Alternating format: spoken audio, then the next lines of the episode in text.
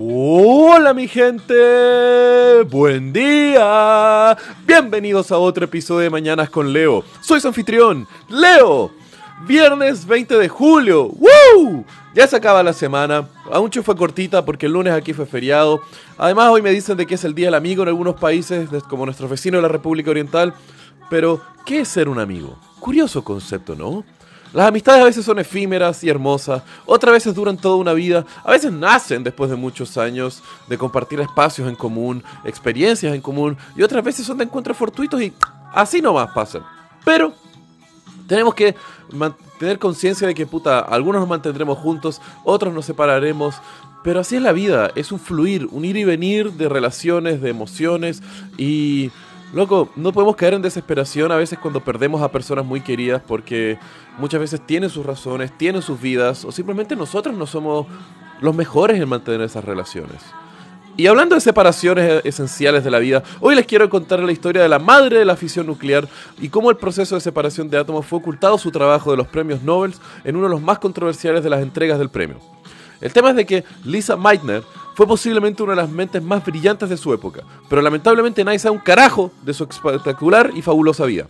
Desde los 8 años fue una niña científica fabulosa, curiosa, realizando experimentos caseros y en secreto de su familia y amigos.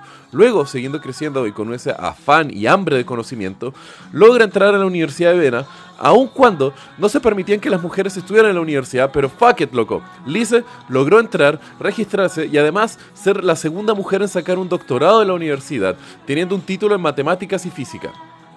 El tema es de que Maitna, con el cartón en mano, decide irse y trabajar como asistente de nada más y nada menos y nada más que Max Planck, el motherfucking padre de toda la física cuántica. El tema es que después de trabajar con Planck, y puta, qué currículum no vas a tener en esa época, Meitner comienza a trabajar de la mano de Otto Hahn, un químico alemán donde ambos están realizando una serie de investigaciones sobre fisión atómica y al mismo tiempo en el descubrimiento de nuevos isótopos. Isótopos son puta átomos de un mismo elemento, pero que tienen una diferencia en número de protones en el núcleo. No entremos en más, esto no es física. El tema es de que todo pintaba muy bien para la dupla de Han y Meitner, los cuales eran geniales científicos trabajando y desarrollando cosas la zorra para la ciencia. Pero el año era 1939.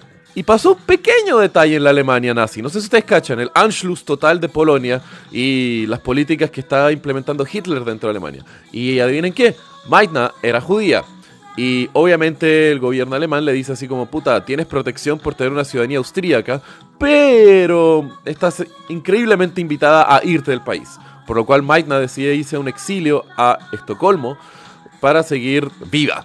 El tema es de que en eso Han siguió trabajando en sus estudios de física en Alemania, pero no lograba muchos avances. Tanto así que Han, junto con el grupo de investigadores, viajan hacia Estocolmo, arman un laboratorio donde Meitner afortunadamente pudo recibirlos y estuvieron trabajando en el desarrollo y finalmente lograron hacer una fisión de átomo.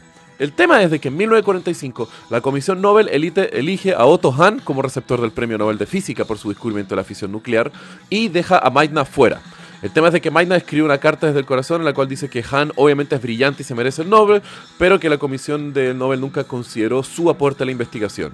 Y esto fue un gran misterio, una gran controversia, hasta que recién en los años 90, cuando se abrieron los archivos de la comisión Nobel, se descubrió que por apuro de que estábamos en la fucking Segunda Guerra Mundial, y al mismo tiempo de que la comisión Nobel en esa época no consideraba mucho a los otros colaboradores de las investigaciones, fue que Meitner quedó fuera de su premio Nobel.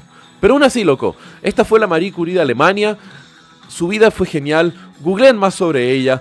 Búsquense más iconos geniales tales como Meitner y puta loco. Que tengan muy buen día. Los quiero. Besos.